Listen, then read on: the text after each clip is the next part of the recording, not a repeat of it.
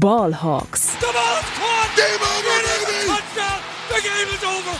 They are going nuts at Century League. Hey und herzlich willkommen zum offiziellen Podcast der German Seahawkers. Heute mit Max und Henry. Einen wunderschönen guten Tag und herzlich willkommen zu einer weiteren Folge Ballhawks, im offiziellen Podcast der German Seahawkers. Mein Name ist Max Brending und an meiner Seite zugeschaltet aus dem Süden Deutschlands, nicht mehr aus Spanien, äh, Henry Wohlfahrt. Servus. Ja, wie, wie sieht's aus in, in Bayern? Wo bist du gerade? Bamberg? Bamberg, ja. Bamberg. Das sagt man auch Servus, hat man deswegen auch die Begrüßung gerade. Ja, ja, ganz schreckliche Eigenart. Erstmal alle, alle, alle Bayern vergrault hier. Ähm, Ja, ist ja nicht Bayern, ist Franken hier, ne? Jetzt kommt er schon mit so kleinen Provinzialgeschichten an. Nein, also, ähm, ihr wundert euch vielleicht, warum es erst so spät diese Folge gab. Wir hatten technische Probleme. Ähm, Henry hat ein bisschen gebraucht, bis er WLAN in seiner neuen, in seiner neuen Wohnung bekommen hat. Bei mir lief auch, glaube ich, nicht alles so. Also das Ding ist, manchmal weiß man ja nicht genau, woran es jetzt lag. Ähm, wenn, wenn einfach alles abschmiert, ob es jetzt an Henry lag, ob es an mir lag, ich weiß es nicht. Jedenfalls äh, haben wir es am Anfang der Woche schon mal versucht und danach Mittwoch, wirklich, ja. ja, genau, Mittwoch haben wir schon, schon mal versucht. Dann hatten wir gestern keine Möglichkeit, das irgendwie äh, zeitlich hinzubekommen. Und jetzt ähm, nehmen wir Freitag auf. Mal gucken, wann, die, wann euch die Folge erreicht. Auf jeden Fall noch vor dem Spiel gegen die Falcons. Ähm, ja, aber wir sind euch ja auch noch eine Review schuldig aus dem Spiel gegen die 49ers. Das ähm, werden wir in Zukunft tatsächlich auch häufiger zusammenlegen müssen. Also die Reviews und die Previews. Ähm, einfach aus dem Grund, dass wir zeitlich einfach ein bisschen eingespannter sind, äh, jobtechnisch, unitechnisch, als jetzt, als es letztes Jahr der Fall war. Ähm, letztes Jahr war es für uns kein Problem, eigentlich jede Woche zwei Folgen auszuballern, aber das werden wir dieses Jahr in einer gewissen Regelmäßigkeit leider nicht hinbekommen. Das heißt, ihr müsst euch jetzt leider darauf einstellen, dass ähm, ja, nur noch eine Folge pro Woche erscheint wenn es irgendwann mal klappen sollte, dass wir genügend Leute zusammenkriegen oder dass wir eben ja zeitlich nicht, nicht so eingespannt sind, dann versuchen wir natürlich auch nochmal ähm, diesen zwei, zwei Folgen pro Woche Rhythmus äh, vielleicht wieder aufleben zu lassen. Aber jetzt ähm, haben wir uns erstmal darauf verständigt, dass wir es bei einer Folge pro Wo Woche belassen und alles weitere muss man dann sehen. Von daher, genau, ab jetzt immer Review und Preview in einer Folge, darum vielleicht dann auch ein bisschen später, damit man auch einen vernünftigen Ausblick auf die nächste Woche geben kann, dann ähm, ja wahrscheinlich nicht direkt irgendwie am Montag oder Dienstag wird die Folge dann rauskommen, sondern vielleicht eher so Richtung Mittwoch, Donnerstag. Heute ist natürlich besonders spät, aber das ist jetzt auch nur eine Ausnahme. Ähm, genau, so viel zum organisatorischen Teil.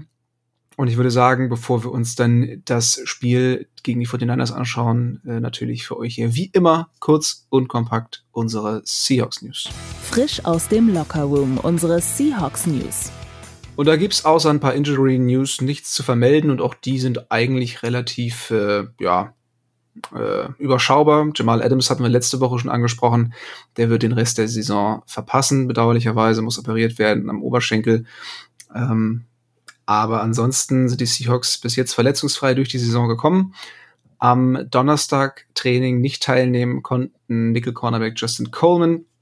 Außerdem äh, Blunt und Blythe. Bei Coleman muss man eben noch mal schauen, äh, ob, ob jetzt tatsächlich vielleicht sogar ähm, Bryant wieder reinsteppen wird als, ähm, als Nickel Corner, der seine Rolle ja gegen, äh, äh, gegen die Broncos nicht ganz so gut gemacht hat. Ähm, ja, muss aber man er hat auch nur zwei, selbst, zwei Snaps gespielt, muss man in seiner Verteidigung vielleicht sagen. Genau, aber es ist natürlich hart, wenn du in einem der beiden Snaps dann direkt einen, was war das, 50 Jahre Touchdown zulässt. Also, ja, welcome to the NFL Moment. Ja, genau.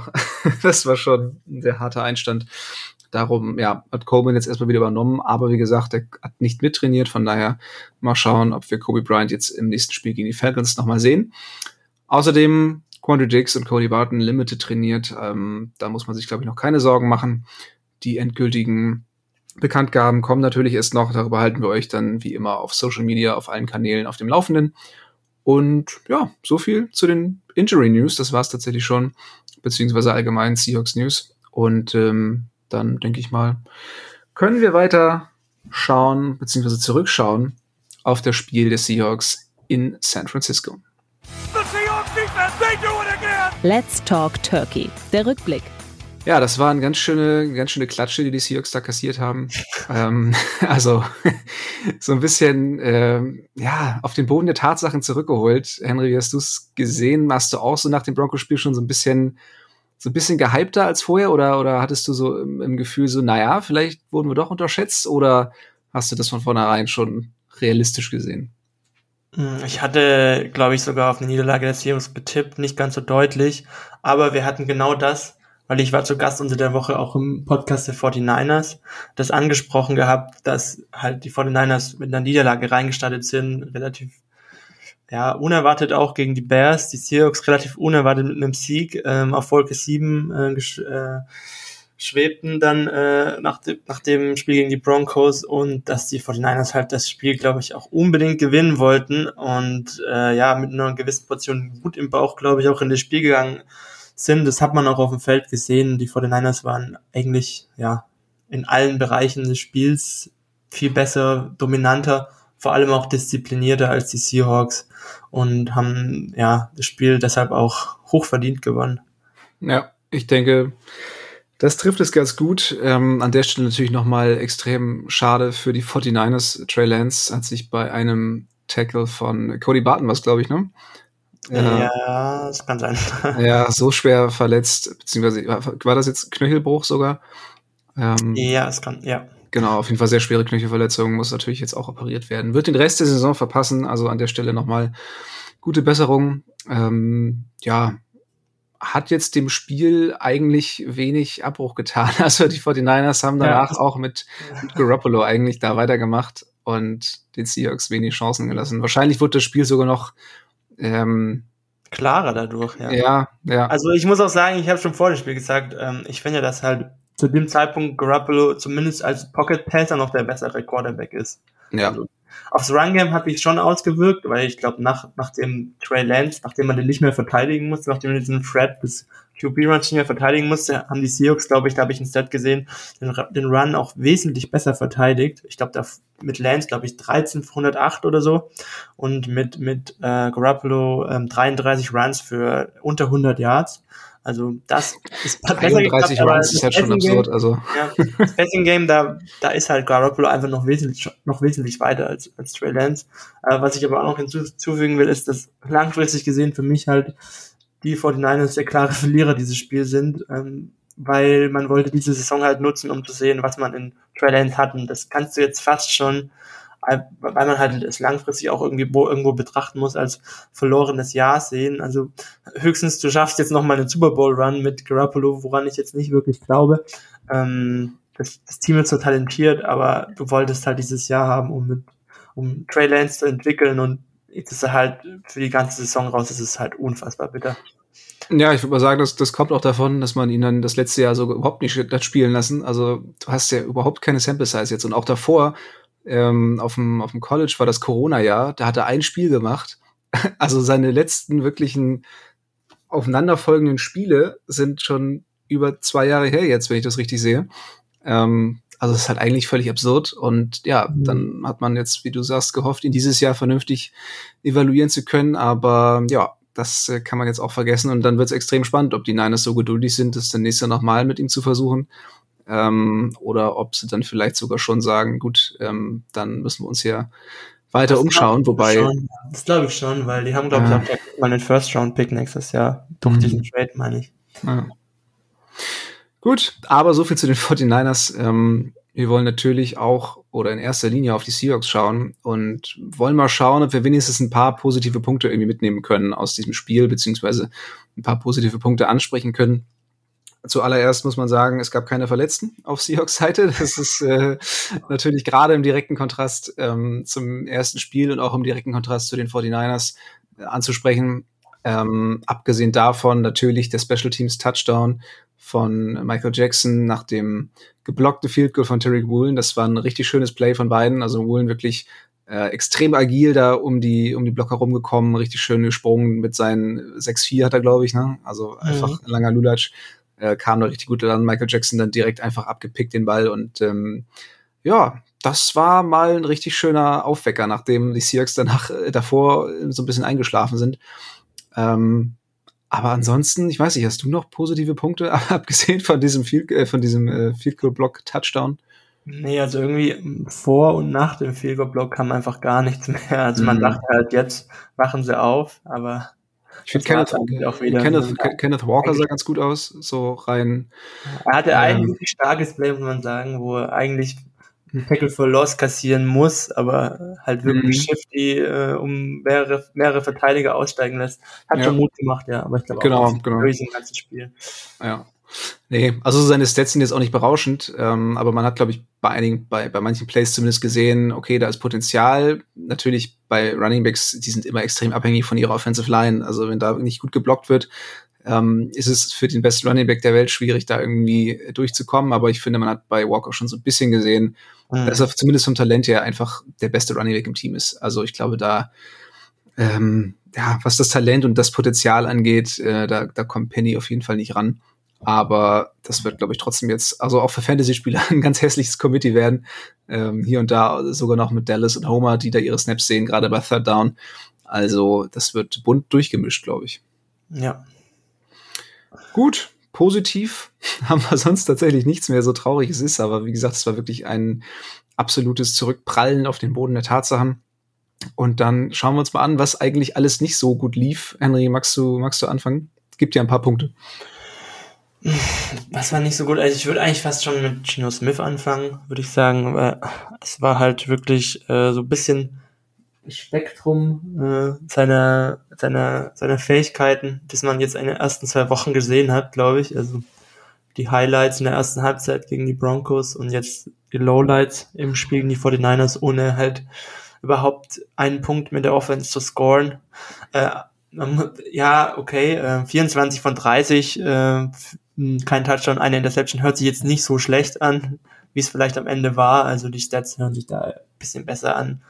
Es war jetzt auch keine Vollkatastrophe, aber wir konnten den Ball halt einfach nicht bewegen und es lag vielleicht auch daran, dass Gino Smith da etwas zu konservativ gespielt hat, ähm, vielleicht äh, das öftere Mal sich ein bisschen mehr hätte trauen müssen. Ähm, es gab aber auch abgesehen davon einige Strafen für die Seahawks Offense, die sich dann immer wieder daran gehindert haben, auch äh, ja, Scoring Drives auf, äh, ja, auf die Beine zu, zu stellen und äh, ja, deshalb äh, ja, so der größte Kritikpunkt eigentlich das QB-Play für die Offense. Erstmal daran scheitert es dann in den meisten Spielen, wenn das nicht, wenn das nicht funktioniert.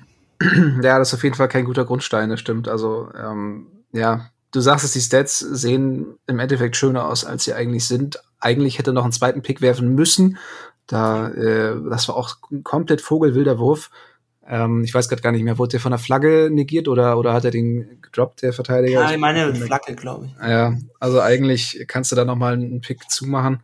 Andererseits auch ein richtig schöner Wurf auf Metcalf, ähm, eins gegen eins, der dann ähm, den Verteidiger gemosst ja. hat und der wurde zurückgenommen. Da kommen wir gleich zum nächsten Negativpunkt, den Strafen. Ähm, Abram Lucas als Illegal Man Downfield hat eine Flagge bekommen. Ähm, und das war nicht seine einzige und insgesamt auch nicht die einzige unnötige Flagge der Seahawks. Also ähm, immer wieder kam es da tatsächlich zu Disziplinlosigkeiten, ähm, die absolut vermeidbar gewesen wären. Also eigentlich das, was wir im ersten Spiel noch gelobt haben, gerade im Vergleich zu den Broncos, die ja wirklich Strafen noch und nöcher kassiert haben, sah es bei den Seahawks eigentlich ganz gut aus, aber jetzt gegen die 49ers, ähm, ja, immer wieder sich Plays ja. kaputt gemacht durch unnötige Strafen, die auch teilweise mit dem Play gar nichts zu tun hatten. Also gerade so ein Illegal Man Downfield, ne, das ist halt, ähm, er hat auch, da hat auch, das hatte ich dann gepostet auf Twitter, dann hat, glaube ich, Jan Wegwert was drunter kommentiert, was macht Abraham Lucas da? Der muss ja. doch gar nicht weit, der ist doch gar nicht auf der, auf der Play-Seite in dem, in dem, in dem Spiel. Ja, genau, genau. Er war Right Tackle. Und der, unnötig, ne? Ja. Und, und auch, ähm, Clint Hurts, der Defensive Coordinator, hat nach dem Spiel auch gesagt, es war eine Horror Show of Errors, also mhm. Missed Assignments, Missed Tackles, äh, ohne Ende und, äh, da hat halt wirklich überhaupt nichts zusammengepasst da ja. in dem Bereich des Spiels. Ja, Miss Tackles, nächster guter Punkt. Debo Samuel konnte gefühlt auch irgendwie schalten und walten, wie er wollte. Es gibt auch so ein, es gibt so zwei verschiedene Bilder ähm, nebeneinander ja. gestellt. Das erste Bild irgendwie, keine Ahnung, Samuel kriegt den Ball und, und vor, vor sich hat er irgendwie vier oder fünf Seahawks-Defender. Und im nächsten Bild läuft er irgendwie vor sieben Seahawks-Defendern davon, weil er alle ausgelaufen, äh, alle umlaufen hat und äh, keiner in der Lage war, ihn zu tackeln. Also ja, das war auch ganz, ganz schrecklich. Aber das zieht sich ja auch schon seit der Preseason so ein bisschen durch, äh, durch die, durch die Seahawks-Saison, ähm, diese Tackling-Probleme. Also ich weiß nicht, äh, was da passiert ist. Die Seahawks waren eigentlich immer ein sehr, sehr sicheres Tackle-Team. Ähm, Gab es ja sogar diese speziellen Seahawks-Taktiken, die analysiert wurden, also ne, diese Tackle-Taktiken, die auch kopiert wurden und überall benutzt wurden. Aber irgendwas scheint da verloren gegangen zu sein, ähm, weil das war schon wieder äh, sehr anstrengend. Gerade gegen so ein Team mit so guten Läufern ist es halt ultra wichtig, ähm, auch als Lance doch da war, äh, wirklich die, die Tackle sicher zu setzen, wenn man dann mal Hände dran kriegt. Und ähm, ja, das war zum Teil echt eklig. Wollen wir jetzt noch das Trickplay ansprechen eigentlich? Ja, ich fürchte, wir müssen. also dadurch, dass die Folge jetzt zu spät kommt, haben es vielleicht einige schon vergessen. Äh, wir möchten es natürlich nochmal in Erinnerung rufen, weil es so schön war. Ähm, ja, ein, ein Pass nach hinten auf, oder was, ein Pass nach hinten auf DJ Dallas, ähm, ja. der dann äh, der anscheinend mal irgendwann in der Highschool oder im College ja. mal irgendwie einen Pass geworfen hat oder, oder ja, irgendwas. Kein Wunder, dass das danach nicht mehr gespielt hat. Ja, also irgendwie hat er sich gedacht, ich mache jetzt dieses Trickplay, ob da jetzt jemand offen ist oder nicht, ist mir egal. Und ähm, das war so ein bisschen wie, wie ich beim Madden manchmal, wenn ich unbedingt diesen einen Spieler anwerfen möchte, weil mir die Route vorher so gut gefallen hat. Und ich dann aber auch wirklich Augen zu und durch ähm, einfach auf diesen Spieler drauf gehe. Und äh, Dallas dachte sich auch so, nö, ich, ich drücke jetzt hier auf Kreis. Aber Kreis war nicht frei. und dann gab es halt wirklich einen unglaublich schrecklichen Pick. Äh, ja. Oh ja, Gott. Da stand ja auch 14 zu 7 oder so, kann es sein? Oder zumindest, es war noch nicht so mhm. klar, glaube ich. Also wir waren, war der, es war, glaube ich, entweder ein Tour oder ein One-Score-Game zu dem Zeitpunkt. Mhm. Ja, ich meine, ich kann den Gedanken dahinter verstehen. Ähm, wenn mit Gino nichts geht, muss man sich halt was anderes einfallen lassen. Aber ja, man sollte dann eben auch schon schauen, ob der Spieler, den man anspielen möchte, auch äh, so wenigstens so halbwegs frei ist. Aber gut. Mhm. Ähm, ich, ich würde auch noch gerne zu dem Spiel allgemein sagen, ähm, alle, die, die möchten, dass die Seahawks ähm, nächstes Jahr vielleicht einen hohen Pick haben, also so wird es sich anfühlen, konstant in der Saison zu sacken. Also ja. ähm, ich bin bereit dafür als Fan und ich weiß, es hat sich nicht geil angefühlt, äh, angefühlt, gerade gegen die 49ers äh, auch in der Art und Weise zu verlieren. Ähm, aber jeder, der dafür wirbt, sollte, sollte das dann auch äh, ja, schlucken können, solche Niederlagen, weil die werden wir zu Genüge dann bekommen. Ja. Das Ding ist, ich, ja. ich könnte, ich könnte die, die Niederlagen könnte ich ja easy verkraften, wenn es nicht so eklig wäre, dieses Spiel anzusehen. Also wenn die Offense wenigstens ein bisschen was fabrizieren würde. Ich meine, null Punkte, komm, also das muss nur wirklich nicht sein. Ähm, mhm. Man kann auch einen hohen Pick bekommen und viele Spiele verlieren und trotzdem 20 Punkte wenigstens aufs Board bringen. Also ich verliere lieber, also wenn, wenn die Seahawks das jedes Spiel 40 zu 35 verlieren, bin ich da völlig okay mit. Aber dass die Offense nicht einen einzigen Punkt da hinbekommen hat, das war schon wirklich ein Armutszeugnis. Und das muss sich dringend ändern, gerade weil die Seahawks ja wirklich gute Playmaker haben. Also du hast eines der besten Receiving Duos der Liga, du hast mit Noah Fant einen echt guten Receiving Titan, du hast äh, ein vollgepacktes äh, Running Back Core, aber ja, da hat halt wirklich wenig funktioniert und da müssen sich die Coaches dringend was einfallen lassen. Also Carol hat schon gesagt, man möchte jetzt Gino nicht mehr so zurückhalten. Wo ich mich auch frage, sehr gut, aber was glaubst du denn, was passiert? Also, wenn man Gino von der Leine lässt. Also, also ich, das machen sie ja eigentlich schon. Also ich glaube, fast, fast 65 oder 66 Prozent Early Down Pass Rate ist schon, mhm. ist schon ein Wort. Ja, ja. Ja, und ähm. auch so ein paar Bälle von ihm, die waren ja dann wirklich, ne, so die, die Interception und auch der andere, der Ball, der eine Interception hätte werden sollen müssen, die waren ja wirklich wild geworfen. Also das war ja jetzt nicht irgendwie, dass er da nur auf Checkdowns gegangen ist, ähm, sondern das war ja schon auch die Mitte des Feldes bedient, auch tief bedient. Dann dieser, dieser lange Ball auf Metcalf, der zurückgenommen wurde. Also ist ja nicht so, dass es gar nicht machen würde. Aber irgendwie, ähm, ja, also kommt ich die Offensive halt, voran. Man schafft es sich, den Ball konstant zu bewegen wir wussten ja eigentlich schon ein bisschen, wer Chino ist vor der Saison und das ist halt so irgendwo, wird sich irgendwo einpendeln halt zwischen dem Spiel jetzt und den, und den Broncos von leistungstechnisch halt. Und ja. ich, ich, glaube auch, dass wir irgendwann auch nochmal Drew Lock sehen in diesem Jahr. Ähm, jetzt vielleicht nicht sofort, aber ich glaube, irgendwann im Laufe der Saison wird das wahrscheinlich passieren. Mhm. Ähm, ja, würde ich, würde ich nicht ausschließen. Ja. Was ich vielleicht noch positiv äh, erwähnen wollen würde, ist auch, dass ich es weiterhin gut finde, dass, dass die beiden Rookie-Tackles weiter Erfahrung sammeln. Sie hatten jetzt wieder keine leichte, keine leichten Aufgaben vor sich mit äh, insbesondere Nick Bosa und haben es trotzdem äh, in Ordnung gemeistert, vor allem wenn man bedenkt, dass es, wie gesagt, beide noch Rookie-Tackles sind und gerade ihr zweites Spiel machen. Ja. Ähm, das ist schon sehr positiv, finde ich. Und auch, dass Leute wie Kobe Bryant und, und ähm, Tariq Woolen weiter Erfahrung sammeln, auch wenn Woolen kein optimales Spiel gemacht hat. Ähm, die äh, sammeln weiter Erfahrung und äh, wie gesagt, es geht nicht äh, wirklich nur um dieses Jahr, sondern ich schaue da eher weiter in die Zukunft und ähm, auch Brian zum Beispiel hat sich da klar besser gezeigt als in diesen zwei Snaps letztes, letzte Woche und äh, hat, glaube ich, jetzt 24 Snaps gespielt und hat, hat sich in Ordnung. Ja. ja, ich glaube auch für unsere Podcasts ist es tatsächlich besser, wenn man mit ein paar Tagen Abstand aufnimmt, ähm, weil ich während des Spiels schon auch sauer war über viele Dinge und mich geärgert habe. Aber im Nachhinein hast du natürlich absolut recht. Also die jungen Spieler, klar, machen die Fehler, ne, sind halt Rookies.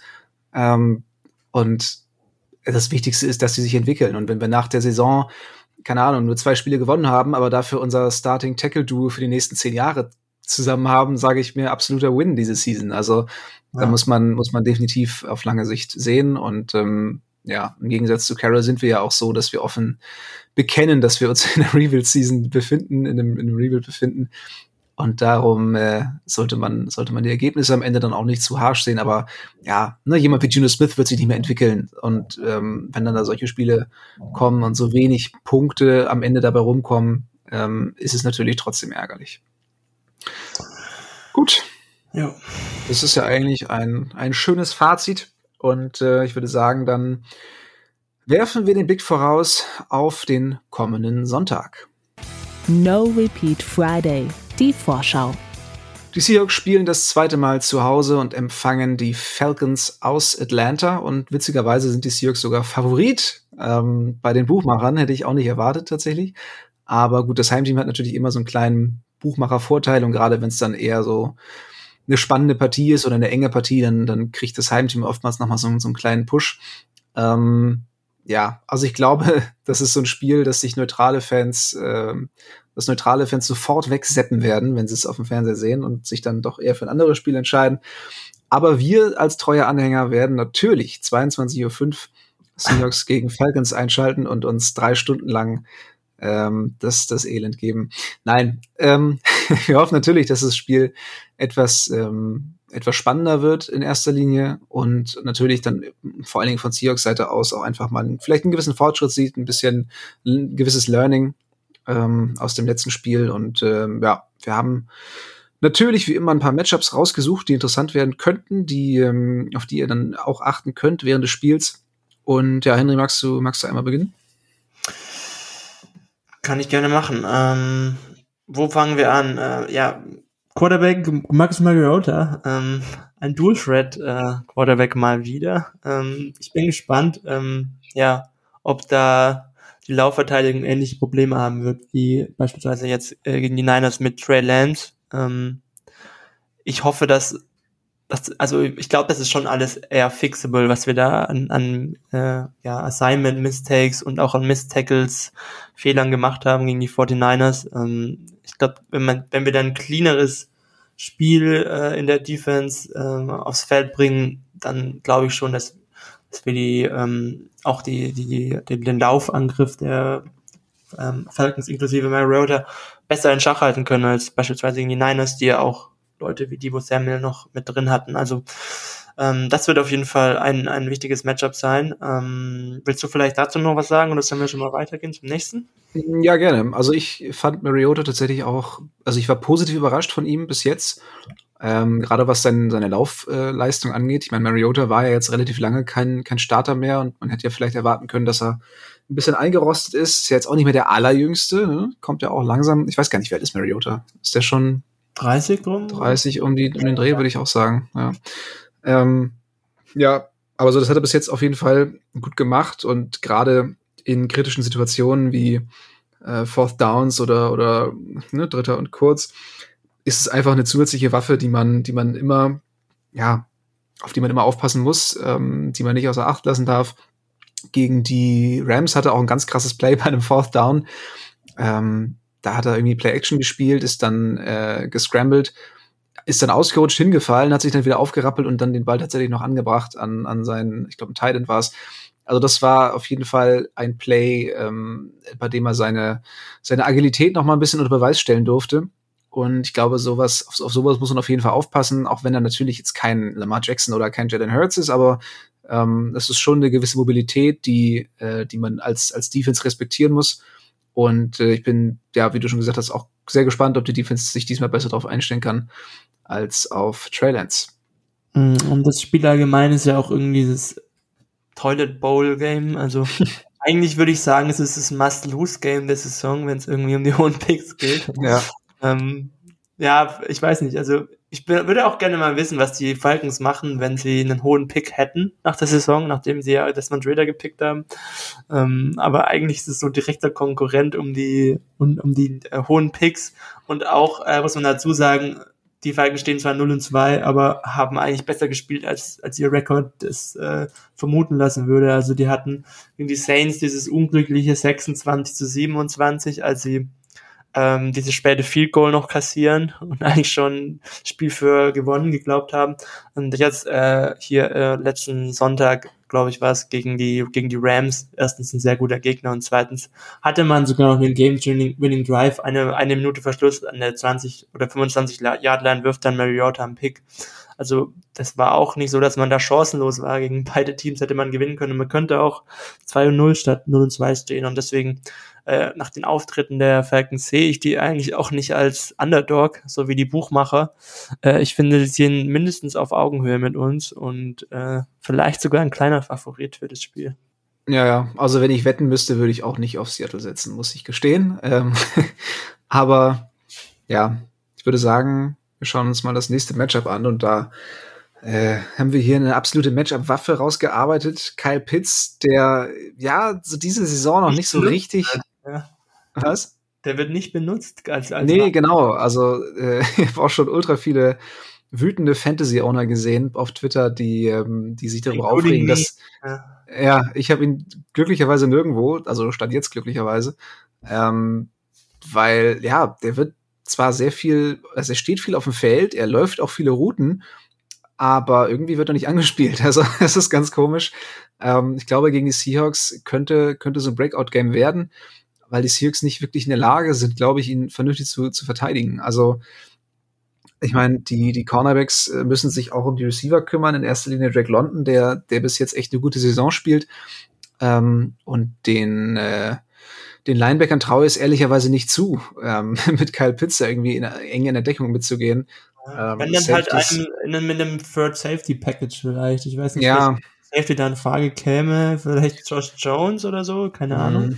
Aber, aber Kobe Bryant oder so, da habe ich eher auch Bauchschmerzen, wenn der gegen Kyle Pitts spielt. Ähm, ich ja. glaube, der wird auch noch diese positive Regression in Anführungsstrichen einsetzen. Du hast schon gesagt, also er steht eigentlich immer auf dem Feld, er läuft die Routes, er kriegt halt seine Targets nicht. Ich glaube, der hat jetzt irgendwie zehn Targets gehabt und nur vier Catches und dann halt auch nur für unter 50 Yards in zwei Spielen. Das ist halt ein absoluter Witz weil das eigentlich dein bester Spieler in der Offense ist und du den nicht eingesetzt bekommst. Aber ich glaube, da, also das wäre auch irgendwie so prädestiniert dafür, dass das dann das Breakout-Game für Kyle Pitts in Woche 3 endlich ist gegen die Seahawks. Ja, ja absolut. Das würde mich überhaupt nicht wundern. Ähm, also so ein, keine Ahnung, 10 Catch, 120 Yards, zwei ja. Touchdown-Spiel so oder ein Touchdown, okay, auch nicht übertreiben, aber also das würde mich gar nicht wundern. Das, das könnte ich mir sehr gut vorstellen.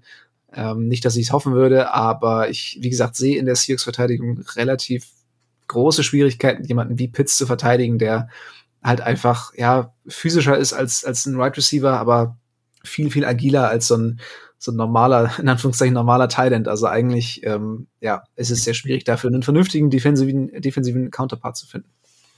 Ja, und wie gesagt, du hast ja auch mit Drake, Drake London dann auch noch outside einen wirklich für einen Rookie sehr guten Receiver. Also der hat auch äh, per PFF, glaube ich, jetzt auch gegen die, gegen die äh, noch nie unter 70 gegradet. Also gegen die Saints eine 71,5 und gegen die Rams eine 82. Also der ist mal mega gut in die Saison reingestartet. Auch noch sehr junger Receiver und halt auch ein richtig guter Counterpunch zu, ähm, zu Kyle Pitts. Ja.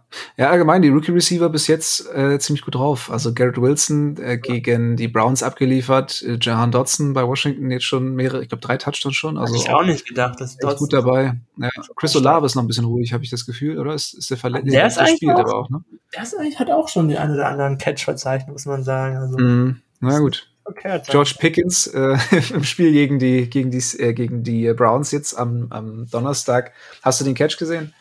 Ja, völlig, äh, völlig ich absurd. Habe auch, hab auch ähm, den Kommentar so gesehen und da muss ich vollkommen zustimmen. Die, die Wide Receiver der, äh, der, der, der Steelers haben dieses Quarterback-Play nicht verdient.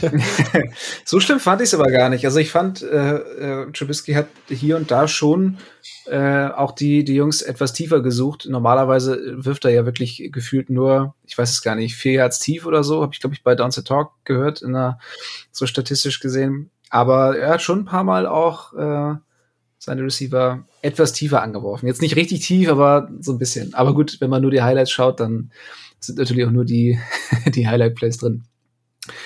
Gut. Ähm, dann können wir einmal die Seiten wechseln und schauen uns mal die Seahawks Wide Receiver gegen die Atlanta Passverteidigung an. Also ich würde sagen, gegen, gegen die 49ers wurden die Wide Receiver schon ein bisschen besser eingebunden von Geno Smith.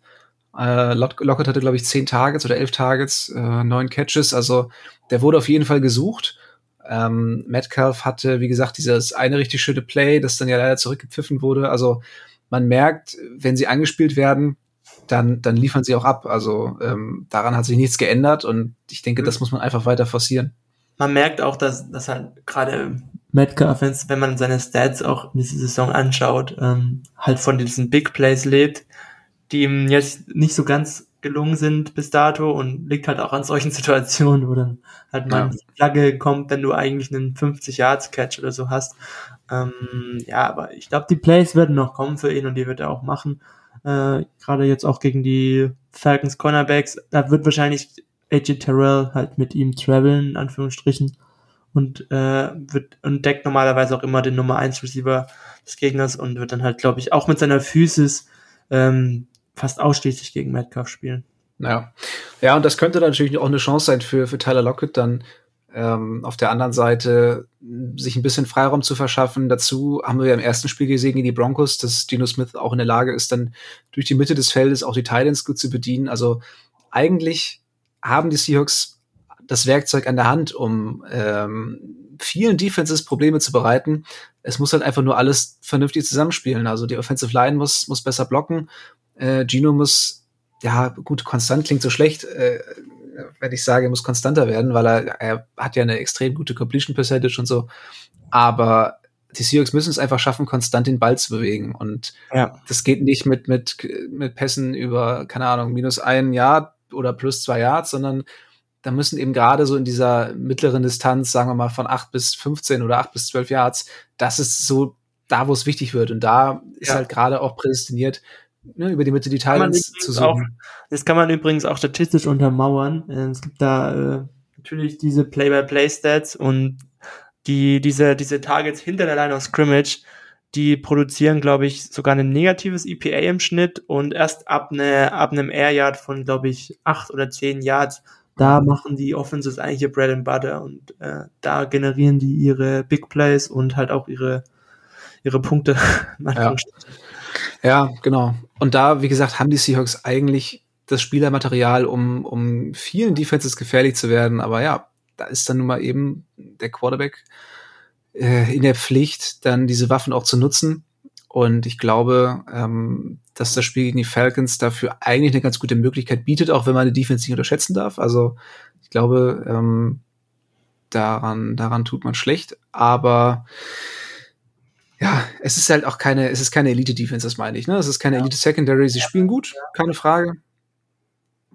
Ja, vor, vor allem, du hast auch äh, keinen Elite-Edge-Rusher endlich mal, der dir. Also höchstens vielleicht noch Grady Jarrett durch die Mitte. Also wenn da beispielsweise Blythe ausfällt, hm, hätte ich ein bisschen Bauchschmerzen, ähm, wenn ja. man jetzt ins Sieg gehen will.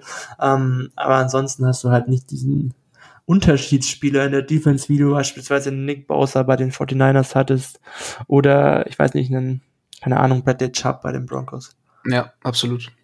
Ja, das könnte den Seahawks auch auf jeden Fall zum, zum Vorteil äh, reichen. Ja. Gut. dann würde ich sagen, äh, kommen wir noch zu unseren Tipps. Henry, du darfst gerne beginnen. Mm, oh Gott, ich habe mir darüber echt noch keine Gedanken gemacht, deswegen einfach aus dem Bauch raus tippe ich auf ein 25-20 für die Falcons. Mhm. Ich äh, tippe auch auf die Falcons und sage, es wird ein 19 zu 17. Ähm, ja. Ja, doch. Ich, ich glaube, es wird wieder kein schönes Spiel, aber man sieht zumindest so leichte Fortschritte. Ich sage auch, die beiden Touchdowns für die Seahawks werden von der Offense erzielt. So. Das ist jetzt mal ein ziemlicher Hot Take nach letzter Woche. Ja. Aber hoffen wir mal, dass es so hinhaut. Äh, ja, die Seahawks spielen um 22.25 Uhr in Seattle, gewohnte Uhrzeit, wird nicht im TV übertragen, das heißt, ihr braucht dafür den NFL Game Pass. Und ja, ich freue mich drauf.